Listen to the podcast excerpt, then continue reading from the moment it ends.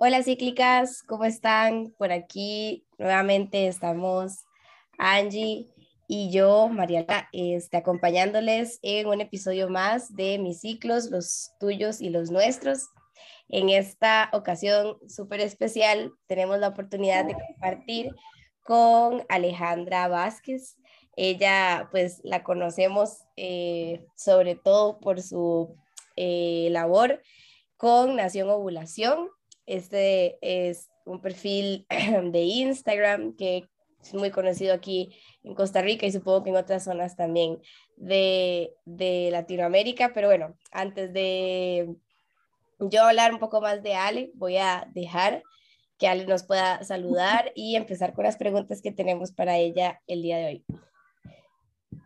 Hola chicas, bueno, muchísimas gracias a ustedes por invitarme, me siento súper agradecida siempre que me compartan espacios y audiencias para hablar del tema que me apasiona, así que de verdad, muchísimas gracias y qué chiva que, que nos hayamos encontrado en una ocasión más. Muchísimas gracias Ale y para nosotros es pues todo un placer tenerte acá. Eh, siempre iniciamos preguntándole a nuestras invitadas que nos cuenten un poquito acerca de cómo fue su primera menstruación, justo para um, hablar acerca de este tabú, ¿verdad? Y normalizarlo y también compartir un poquito las experiencias que tal vez a muchas nos ha pasado. Eh, así que queremos escuchar tu versión y que nos cuentes un poquito más acerca de, de este día tan especial, se podría decir. Sí, sí, definitivamente sí. De hecho, yo, eh, bueno, soy fan de las fechas, entonces eh, me acuerdo de la fecha exacta de mi primera menstruación. Fue el 30 de junio, de hecho, pronto voy a, eh, voy a cumplir años cíclicos. Fue el 30 de junio de 1998 y me acuerdo con esa fecha tan exacta porque era el cumpleaños número 37 de mi mamá. Entonces siempre me parece como súper chiva recordar que yo cumplo años cíclicos cuando mi mamá cumple años, entonces es como súper cool imaginarme que yo, les, yo le doy eh, significaciones, digamos, o eh, explicaciones místicas, ¿verdad? Porque me gusta pensar que como yo estaba en el vientre de mi mamá y ya estaban todos eh, los, mis folículos formados, eh, hay alguna coincidencia o hay alguna, ¿verdad? Como hay alguna conexión más allá que, de no sé, que cuando ella eh, completa su vuelta al sol, yo empiezo mi, mi vida alrededor de la luna. Entonces, sí, sí, no sé, yo me acuerdo muy bien de la fecha, me acuerdo que estaba, era un mundial era el Mundial de Francia 98, o sea, imagínense, ¿verdad? Todos los detalles que me acuerdo, estábamos en la escuela y, y había un partido muy importante, era Argentina versus Inglaterra y todos mis compañeros la, querían ver, querían ver el partido. Entonces, los alcahuetas profesores habían llevado tele para verlo en, el, en, el, en la clase todos juntos y de repente yo me empecé a sentir como como, de, no sé, tal vez como que me dolía o que tal vez como, y yo dije, qué raro, no sé, sentí como, voy, voy a ir al baño, tal vez sea que me siento mal del estómago, o que sea, ¿verdad? Entonces, eh, fui al baño y no, no era el estómago, era que, era que sí, había tenido mi primera menstruación, entonces fue como muy, muy, muy vacilón, ¿verdad? Que de ahí no sé, pasó exactamente cuando estaba rodeada de todas las personas que, o sea, estaba en un lugar muy público, rodeada de todas las personas que tal vez me podían dar pena, que me vieran o lo que sea, ¿verdad? Pero no, y era de que eh, al ratito llegó mi, mi, profesora, que era como mi profesora guía, por así decirlo, ¿verdad? Y me, me, dijo, estás durando mucho en el baño, ¿estás bien? Entonces yo le dije, como no estoy bien porque me vino la menstruación y no tengo toallas. Y me dice, como, ah, bueno, pues tranquila, ya vamos a resolver eso. Entonces me trajo como una toalla y fue como súper lindo. Y ya después cuando llegué a mi casa, le conté a mi mamá, estábamos en fiesta de cumpleaños, ¿verdad? Como cantándole, cantándole alrededor del queque y así. Y entonces le dije y fue como súper lindo, me abrazó, mi padrastro también me abrazó, fue como súper bonito. Eh, y ya, creo que eso es lo que les puedo contar acerca de mi primera menstruación. Ale, ¿y ya te habían comentado acerca de la menstruación o fue una sorpresa para vos? Quieres que no fue tanto una sorpresa porque, bueno, estaba mi mamá y tengo una hermana mayor también que ya había tenido su, su menarquia hacía rato, entonces yo ya entendía más o menos de dónde iba la cosa, ¿verdad? O sea, sabía que tenía que ser preparada con toallas, sabía que tal cosa y tal otra. Eh, obviamente no tenía un entendimiento muy profundo de lo que estaba sucediendo, pero sí sabía que en algún momento iba a suceder. No la estaba esperando, pero eh, sí tenía ya por lo menos alguna noción. Bueno, eso es buenísimo porque creo que no a todas em, nos pasa de que tuviésemos como una noción y en mi caso fue muy similar, pero sí me asusté demasiado porque yo dije, ¿esto es diarrea o qué? Porque fue igual, igual, ¿verdad? Un dolor de estómago, ver una mancha y después de salir corriendo y no saber qué estaba pasando. Pero bueno, muchas gracias por compartirnos tu, tu experiencia y podemos Gracias por dejarme volver a ese momento, siempre sí, eh, como regresar ahí. Siempre es lindo recordarse, de hecho la vez pasada yo estaba eh, pensando que cuando recordamos esa primera menstruación podemos sanar como muchas cosas, ¿verdad? Que tengamos actualmente, porque nos pudimos haber peleado desde el primer momento con la menstruación y recordarlo, hablarlo y soltarlo, digamos, ya es como yo creo que y así fue, así fue como tuvo que pasar, a muchas les pasó igual y, y de ahora en adelante tengo otro pensamiento con la menstruación. Super. Ok, bueno, ahora que nos podemos meter un poquito más en materia, Ale, eh, contanos cómo inicia Nación Ovulación, de, de dónde viene toda esta necesidad bueno, eh, esa es una pregunta que me entretiene mucho contestar porque mm, realmente fue un accidente, no lo planeé. Este fue un, embarazo no planeado, no mentira. Este, sí, porque yo empecé a investigar acerca de alternativas naturales para autogestionar la, la, la fertilidad. Ya tenía muchos años de consumir pastillas anticonceptivas y ya ya no hacerlo más, ya no, ya no estaba siendo compatible con mi vida. Entonces, em, a raíz de eso empecé a investigar en libros, en otras lecturas, eh, buscando videos, buscando información acerca de qué otras alternativas tenía. Y resulta que una de mis amigas estaba utilizando un monitor de fertilidad que medía la temperatura basal. Y yo, a partir de ahí, entonces se me empezaron a plantear muchísimas otras preguntas como, ok, hay algo más allá, hay algo, hay, cosas que estoy ignorando acerca de este tema, no, no, no, no sé bien de dónde, cuál será la relación de la temperatura con la fertilidad, pero me interesa conocerlo. Entonces, ahí fue cuando ya me fui en este rabbit hole, ¿verdad? De, de información y de, y de entender que había un mundo más allá de la anticoncepción farmacológica entonces, eh, pues un día casualmente, y de ahí dicen que no existen las casualidades, ¿verdad? Ahora que hablaba acerca también de la experiencia de, de mi mamá y su conexión con mi ciclicidad, em, yo eh, un día sencillamente publiqué en mi, en, en mi, cuenta personal de Instagram que había dejado las pastillas y que este, me, iba, me iba a ir por otra, por otra alternativa. Y ese día recibí 16 respuestas de chicas como interesadas diciéndome, ¿qué, qué vas a hacer? Ay, no, qué, qué, miedo, ay, no, qué susto. De todo tipo de reacciones. Yo, ah, es que yo también estoy harta, yo ya quiero dejarlas, no sé qué, pero no, jamás, no, no, sé, no sabría qué hacer, no sé qué. Entonces, eh, fue como interesante porque yo empecé, bueno, noté definitivamente un tema de interés y decidí seguir contando algunas cosas más porque me preguntaban, las chicas me llegaban y me preguntaban, personas que conocía, personas que de repente ya había en Instagram, personas que no conocía, que no reconocía nunca de, de haber visto, ¿verdad? O de haber visto siquiera porque era amiga de alguien o lo que sea, sino que de verdad ya verían otras personas como interesadas también en el tema que me hacían preguntas acerca de lo que yo iba investigando y dije, ok, aquí hay algo más, aquí hay, aquí hay aquí hay una oportunidad, digamos, como de compartir lo que voy conociendo, lo que voy investigando. Eh, muchos, de estos, muchos de estos libros, de esta literatura está disponible únicamente en alemán o en inglés. Entonces, eh, pues eso hace mucho más difícil la accesibilidad a esta información, ¿verdad? Entonces, eh, de repente decidí como empezar a traducir algunas cosas, algunos textos, algunos, eh, compartir alguna información. Y bueno, en el momento en el que ya me di cuenta que, ok, ya tengo muchos followers en mi cuenta que yo no conozco y esto también me hace sentir un poquito vulnerable, ¿verdad? Eh, porque estoy compartiendo algo que es muy, muy privado, muy íntimo, muy personal.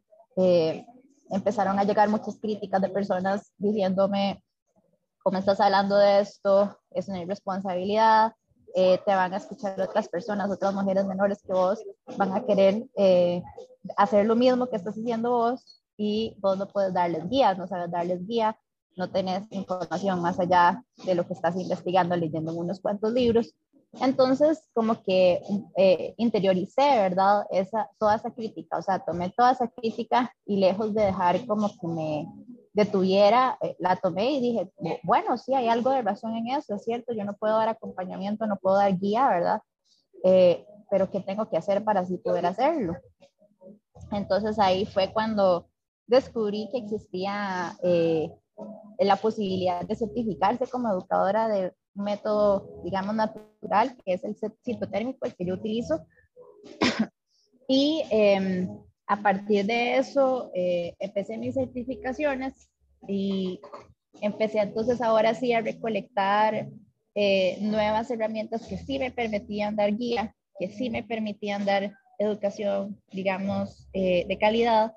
Y eh, ahí fue cuando dije, bueno, esto, esto va más allá, esto ya se, se sale de, de, mi vida personal, esto ya se sale de mi cuenta personal de Instagram y así, entonces decidí entonces abrir Nación Ovulación, que eh, el tema del nombre también fue como, bueno, a mí me encantan los nombres, ¿verdad? Así como me gustan las fechas, me gustan los nombres, me gusta como que tengan un significado, me gusta de verdad tomarme el tiempo de, no, para cuando voy a nombrar algo, así sea un taller, así sea un curso, así sea, siempre me tomo como mucho el tiempo, ¿verdad? Y yo dije, bueno, pues que esto podría ser el proyecto de mi vida, no sé, ¿verdad? Eh, ¿cómo, ¿cómo, voy a nombrar algo tan importante como, como este proyecto? Entonces, pues empecé como, como no sé, a, a preguntarme a mí misma hacia dónde veía el proyecto ir y dije, bueno, yo quisiera reclutar a este montón de mujeres, este montón de personas que me están preguntando, quisiera reclutarlas y que entiendan o que sepan o que se crean parte de un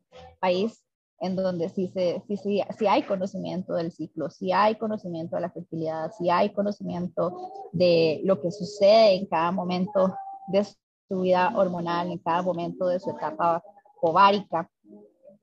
Entonces, eh, pues así fue como, como llegué ya nació en ovulación, ¿verdad? Quería exaltar el momento más importante del ciclo menstrual, que es la ovulación. Había muchos, muchos, digamos, como materiales alrededor de la menstruación. Me parecían muy valiosos y muy necesarios que existieran, pero me parecía que la ovulación estaba, eh, pues, en un, en un lugar completamente secundario cuando debería ocupar el primero y después eh, que estaba también muy vinculado hacia la fertilidad del deseo de ser madre y no necesariamente todas queremos ser madres o lo somos o por circunstancias podemos o lo que sea, ¿verdad? Entonces me parecía importante exaltar que la ovulación era necesaria más allá del embarazo, más allá de querer reproducirse.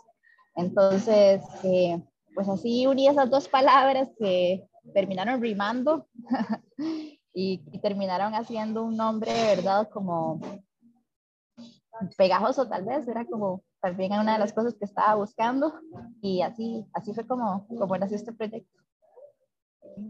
Qué lindo, Ale. A veces tal vez pensamos de que mm, es un proceso fácil, ¿verdad? Y, y, no pensamos como en toda esa historia que hay detrás, en las críticas, en, en todo lo que nos limita y aún así nosotros pues seguimos ahí pues en la lucha y lo que yo te quería preguntar es si vos entonces sos educadora menstrual o como, ¿cómo se llama el, sombrero que ahorita te pones?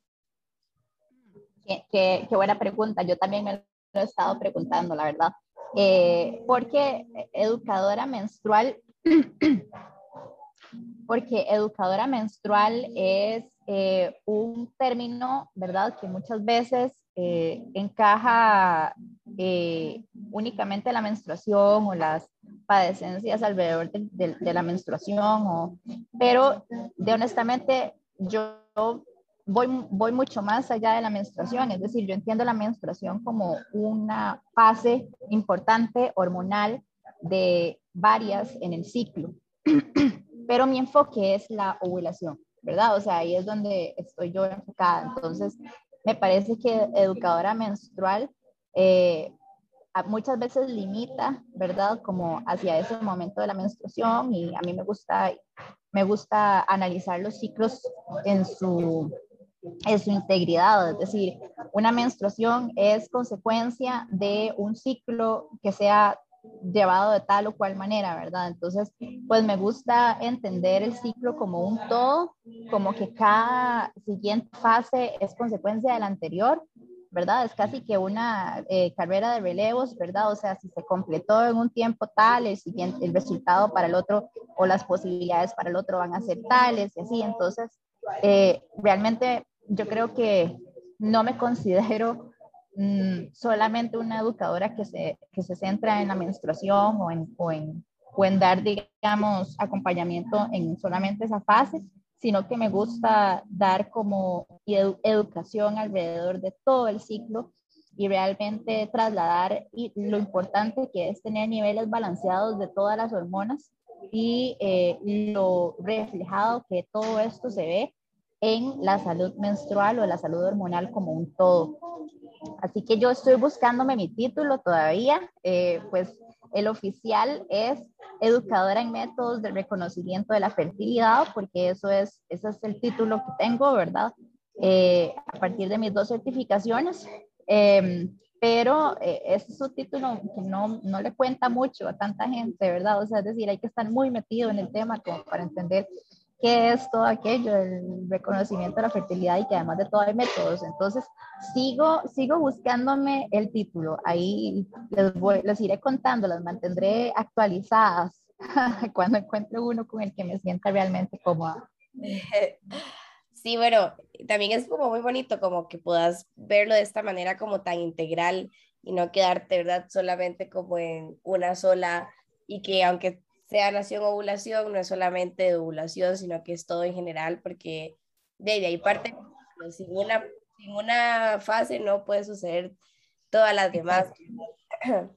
Y bueno, ahora que, que, nos estabas hablando de cómo fue que inició como todo el proceso de nación ovulación y así, que dijiste, ¿verdad? Como que te fuiste en este rabbit hole, ¿verdad? Como de que ya te fuiste de right, ¿verdad? Como decimos a veces, ¿verdad? De que di, ya nadie me sacó de ese loop. Em, supongo, ¿verdad? Enamorada y apasionada, ¿verdad? Como con todos estos temas, pero al mismo tiempo, y creo que la primera vez que nos conocimos en persona dijimos como, ¿quién nos tiene metiéndonos en estos temas tan complicados y con tanto tabú y con tanto mito? Entonces, eh, quisiera como que también a todas las personas que nos están escuchando pudieras como y contar como cómo es, ¿verdad? Trabajar con un tabú de todos los días, ¿verdad? Eh, que si has sentido este rechazo o algún problema en torno, ¿verdad? Porque nosotras en Cíclica tenemos los nuestros, ¿verdad? Pero también al rato y tenés otros vos completamente diferentes o parecidos, entonces pues este, de ahí esta pregunta. Ok, ok, gracias, gracias por hacerla porque me da espacio también para, para analizar y para visitar mis pensamientos, ¿verdad? Que por ahí andan, pero tal vez este espacio me permite ponerlos un poco en orden. Así que muchísimas gracias por preguntar esto. Em, a ver, yo creo que hay en general una muy buena recepción alrededor de hablar del ciclo, ¿verdad? O sea, me parece que todo el mundo considera que es importante que, que, las niñas, las personas jóvenes, las adultas incluso, vayamos recolectando más información alrededor del tema del ciclo.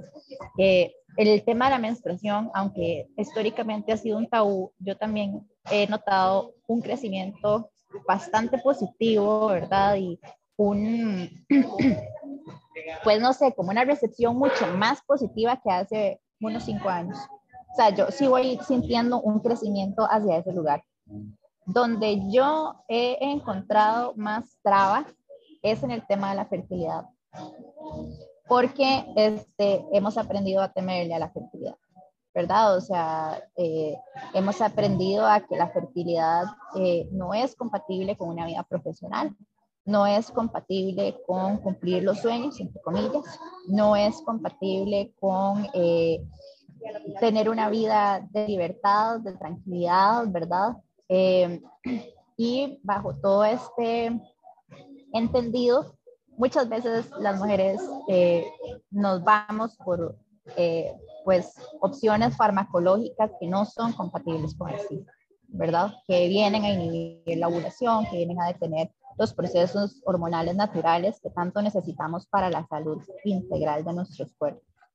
Entonces, eh, ahí es donde yo he notado más trabas, chicas. O sea, yo he notado como un, un miedo enorme, ¿verdad? A, a, un embarazo no planeado, que por supuesto es algo que no voy a considerar el escenario ideal para muchas personas, para muchas personas sí lo ha sido, ¿verdad? Muchas personas se han regresado a decirme, la verdad es que este embarazo no planeado al final resultó ser una buena idea en mi vida, pero no todas las personas están dispuestas a correr ese riesgo y eso es algo que yo definitivamente eh, apoyo, entiendo y eh, he vivido, ¿verdad? En, en, en, mi propia carne. Pero este, eso muchas veces, ese miedo muchas veces se traslada a un, una mente muy cerrada en cuanto a nueva información, ¿verdad? A no tener tanta recepción a, a temas, eh, digamos, de, de autogestión de la fertilidad. Eso es algo que nos sigue dando muchísimo miedo. Eso es algo que nos sigue eh, pareciendo un tema pachamama, hippie, ¿verdad? Eh, religioso también, ¿verdad? Porque hay muchos de estos métodos que, que son de, de, tiene un contexto religioso, entonces, eh, por ejemplo, eh, es muy común que me pregunten, ¿es lo mismo que Billings? ¿Verdad? Eso que usted hace es lo mismo que Billings. Y un poco como tachándolo de, ah, sí, es, ya sé por dónde va, ¿verdad? Es por la iglesia, por el tema religioso. Entonces, eso ha costado mucho, la verdad, ¿verdad? Ha costado como mucho ver a, o bueno, reivindicar el concepto de fertilidad como un estado de la salud tal que reproducirse es una posibilidad, no es que sea la única posibilidad o es lo que yo ande buscando activamente, sino realmente recolectar todos los conocimientos que yo necesito para poder tomar esa decisión con libertad y autonomía, que es básicamente al final lo que nosotros andamos buscando también cuando eh, muchas veces vamos hacia una opción farmacológica, esa libertad, esa autonomía, ¿verdad? Eh, no es necesario pues interrumpir el ciclo para poder tener esos, esos, esas dos eh, cualidades, características que yo creo que las mujeres modernas queremos y necesitamos. Entonces, esa es la traba que yo me he encontrado eh, y por la que trabajo y por la que me apasiona seguir eh, descubriendo y seguir, digamos, como estudiando el tema. Al final, el tema de la, del, de la menstruación, del ciclo, yo creo que sí, sí va tomándose como un tema muy importante que las mujeres modernas tenemos que dominar, ¿verdad? Como parte de esa independencia, como parte de esa autonomía que nosotras queremos vivir. Eh, pero la traba que yo me he encontrado muchas veces es mucho desconocimiento alrededor del ciclo, eh, la información, la educación menstrual que nosotras estamos recibiendo en otros espacios, llámese la escuela, llámese el colegio, llámese la universidad, llámese incluso las carreras profesionales llámese la, la práctica de esas carreras profesionales, llámese la casa, el hogar, eh, eh, pues los lugares de, de, reunión espiritual, eh, no tenemos buenas bases, no tenemos buenas bases respecto al ciclo, ¿verdad? Seguimos manteniendo muchísimos mitos, seguimos teniendo muchísimas eh, muchísimas trabas de información, muchísimas brechas de información. Entonces, este no es un tema que debería de pertenecer únicamente a los profesionales, no es un tema que debería de pertenecer únicamente a eh, las personas, digamos, que han estudiado una carrera de salud ¿verdad? Eh, física o eso. Este es un tema que nos pertenece a todas las personas que tenemos eh, ciclo menstrual, ¿verdad? Y también a todas las personas que conviven el ciclo menstrual con nosotros. Es algo como, es, una, es, es, es un reto interesante, importante, que yo también he querido de alguna manera eh, afrontar, ¿verdad? El, llevar el ciclo más allá en la conversación con las mujeres es llevémoslo a todos, porque esto es, este es el origen de la especie, aquí es donde nosotras empezamos, aquí es donde todos empezamos, donde todos nacemos, eh, y es una información que nos pertenece como, como miembros de esta especie. Ale, y hablando de retos, ¿cuál ha sido el reto más grande tuyo con Nación Ovulación? Mm. Nación Ovulación es un trabajo que yo me inventé, ¿verdad? Entonces ha sido, ha sido muchas veces el no saber cuál es el siguiente paso, el siguiente camino, ¿verdad? El, ok, bueno, que sigue porque no existe, eh, no está trazado, no está trazado, ¿verdad? Ese sendero, ¿no? Eh, sigue siendo un terreno un poco inexplorado. Entonces, eh, pues ha sido un reto importante para mí entender hacia dónde debo llevar este proyecto, pero, y este es otro reto que se ha convertido en una lección también, he confiado en que la ciclicidad misma me lo va a ir diciendo. Yo sé que esto suena muy místico, ¿verdad? Pero cada ciclo por el que las mujeres pasamos eh, nos enseña cosas, ¿verdad? Es, es, como una lista de aprendizajes y una lista de eh, pendientes a veces, ¿verdad? Como, ah, que este tema está pendiente, en este otro ciclo, tal vez, otro ciclo, en otro ciclo para, para, ir, eh, eh, para ir obteniendo esas respuestas. Pero el, el confiar en que esas respuestas van a llegar a mí y van a crear o van a, se van a manifestar en mi cuerpo como un, un rotundo sí, una expansión de sí, por aquí es, sí, por aquí se siente correcto que es, eh, el confiar en eso ha sido muy difícil porque estamos eh, acostumbradas a estructuras, estamos acostumbradas a horarios, estamos acostumbradas a conceptos de productividad que no son compatibles con el ciclo muchas veces.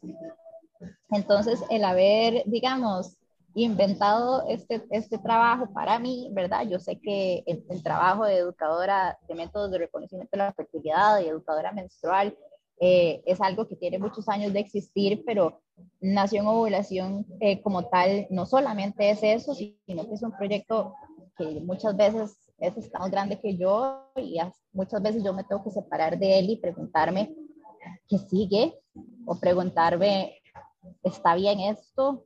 Eh, y confiar en esas decisiones ha sido un reto muy, muy, grande para mí, pero ha sido una lección muy satisfactoria también como muy valiente de tu parte. Siento que eh, así como tu inicio, ¿verdad? Que fue como buscando fuera de estas fronteras, ¿verdad? Porque, ¿verdad? Todo está como siempre del otro lado, ¿verdad? Un poco más países desarrollados, más abiertos mentalmente, ¿verdad? Entonces, em, siento que también y tenés un trabajo, has hecho un trabajo súper pionero, aquí en Costa Rica eh, y en un contexto, ¿verdad? Como tan difícil, como decías, a nivel cultural, religioso, donde eh, es otra mentalidad completamente. Entonces, creo que tenés toda la razón, creo que el, reto que tenés es casi que diario de ver, ¿verdad?, hacia dónde nos puedes ir conduciendo eh, y cómo vas también además inspirando a otras personas también a, a hacer el mismo, la misma labor eh, que vos, eh, porque bueno, hace, hace un tiempo, ¿verdad? Como también en el tema, digamos, de productos alternativos para la gestión menstrual, yo le decía a otra marca de productos como, ustedes no son nuestra competencia, más bien, ¿verdad? Somos como, estamos en lo mismo juntos y tenemos la misma misión. Y ella me decía, sí, claro, o sea, es tan grande este tema, es eh, me falta tanto por avanzar que entre más personas a hacer esto, entre más personas estemos en esta misión, di mejor, ¿verdad? No hay como ese sentido. Absolutamente.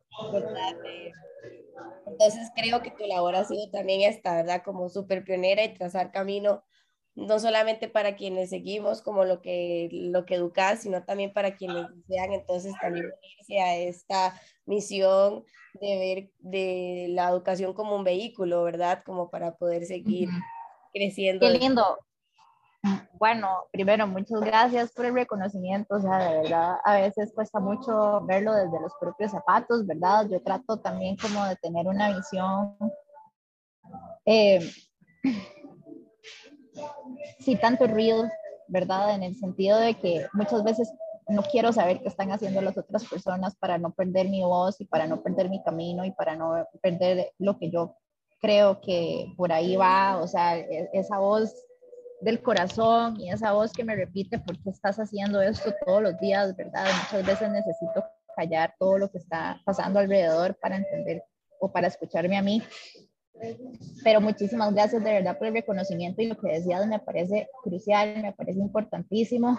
Eh, yo tampoco considero competencia a muchas otras mujeres que educan en el ciclo, ¿verdad? Me parece que es un tema que es tan amplio como las personalidades, como las, no sé, o sea, las mentes, los contextos, o sea, eh, el otro día me preguntaban que si tenía un curso específico para, por ejemplo, eh, entrenadores eh, personales, ¿verdad? O entrenadores físicos o cosas así. Yo les decía, es que para mí aprender del ciclo, ¿verdad? Aprender del ciclo es como aprender a escribir.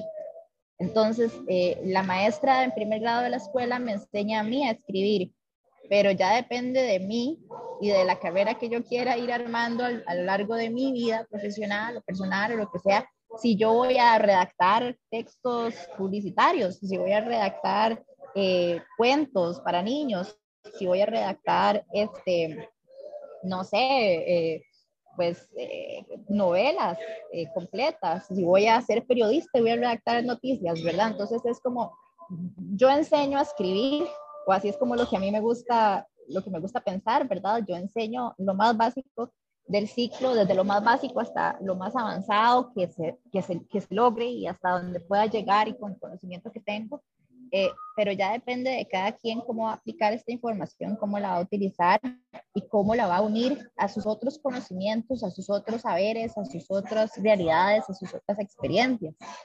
Eh, porque así de amplio es el tema. Entonces, siguiendo sobre lo que decías, eh, no puede uno competir eh, cuando se tienen tantas realidades, cuando se tienen tantas posibilidades y cuando, o sea, lo consideraría yo un desperdicio de, ¿verdad? De recursos si existiera, por ejemplo, esto, eh, eh, otra vez volviendo al tema de los entrenadores personales, si existiera una entrenadora personal un entrenador personal que además de todo tenga conocimiento del ciclo, claro que va a unir esa información ¿verdad? Nueva a la información que ya tiene, ¿verdad? Es algo que va a venir a complementar, entonces no le vería yo el sentido de, de, considerarse en competencia, no, no, creo que van, eso iría en contra de lo que como colectivo decimos que creemos que es una sociedad menstrualmente más educada, que es una, una, una, una cultura mucho más positiva alrededor del tema del ciclo el ponerse en esos temas de ego, ¿verdad? Van en contra de, esa construcción de colectividad y de comunidad. Entonces, abrazo mucho lo que dicen, honro mucho lo que dicen, ¿verdad? No, que para nada no es un tema en donde la competencia tenga tanto espacio, la verdad.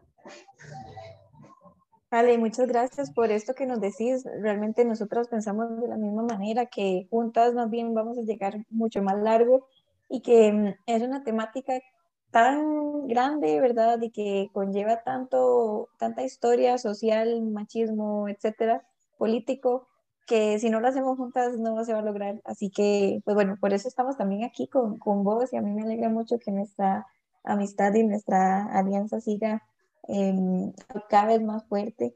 Y ya para terminar, porque nos quedan poquitos minutos, prácticamente dos minutos, decinos así palabras por qué el conocimiento que esto hace es eh, poder, por qué nos empodera. Eh, en dos minutos, bueno, o sea, cronométrenme, por favor, porque ya sé. En uno. este, porque me parece que el conocimiento nos da las posibilidades de tomar las decisiones. No siempre vamos a estar viviendo la misma realidad, no siempre vamos a estar viviendo el mismo contexto social, económico, mental, físico, psicológico, pero el tener ese conocimiento nos permite la flexibilidad de tomar las decisiones tomando en cuenta todas estas características de nuestra realidad actual. Entonces, eh, para mí eso se convierte en poder, ¿verdad? Para mí la soberanía es poder, pero no se puede tener soberanía si no se tiene conocimiento y no se puede ser creativo si no se tiene conocimiento. Así que por eso la frase, conocimiento es poder. Ale, muchísimas gracias por empoderarnos todos los días, por darnos tantísimo conocimiento, así casi que en bandeja de, ¿cómo es? De, de oro que dicen, porque ponerse a buscar sobre todas estas temáticas. Yo aquí tengo un poco de libros que no me he leído, porque aunque me apasiona, ¿verdad? No he tenido como el tiempo de ponerme a leer toda la información. Así que gracias por abrir este canal, em, crear esta comunidad, que al fin y al cabo es una comunidad, ¿verdad? Y por, por tu tiempo hoy con nosotras, por contestar estas preguntitas. Ojalá muchas chicas lo puedan escuchar, eh, te sigan, ¿verdad? Sigan como todo este camino y, y pues se unan a este movimiento tan grande. Chicas, yo encantada de haber compartido con ustedes este, este espacio y muy feliz de que esto vaya a llegar a otra audiencia, a otros oídos y a otros úteros, ojalá. Así que de verdad les agradezco muchísimo, muchísimo la invitación.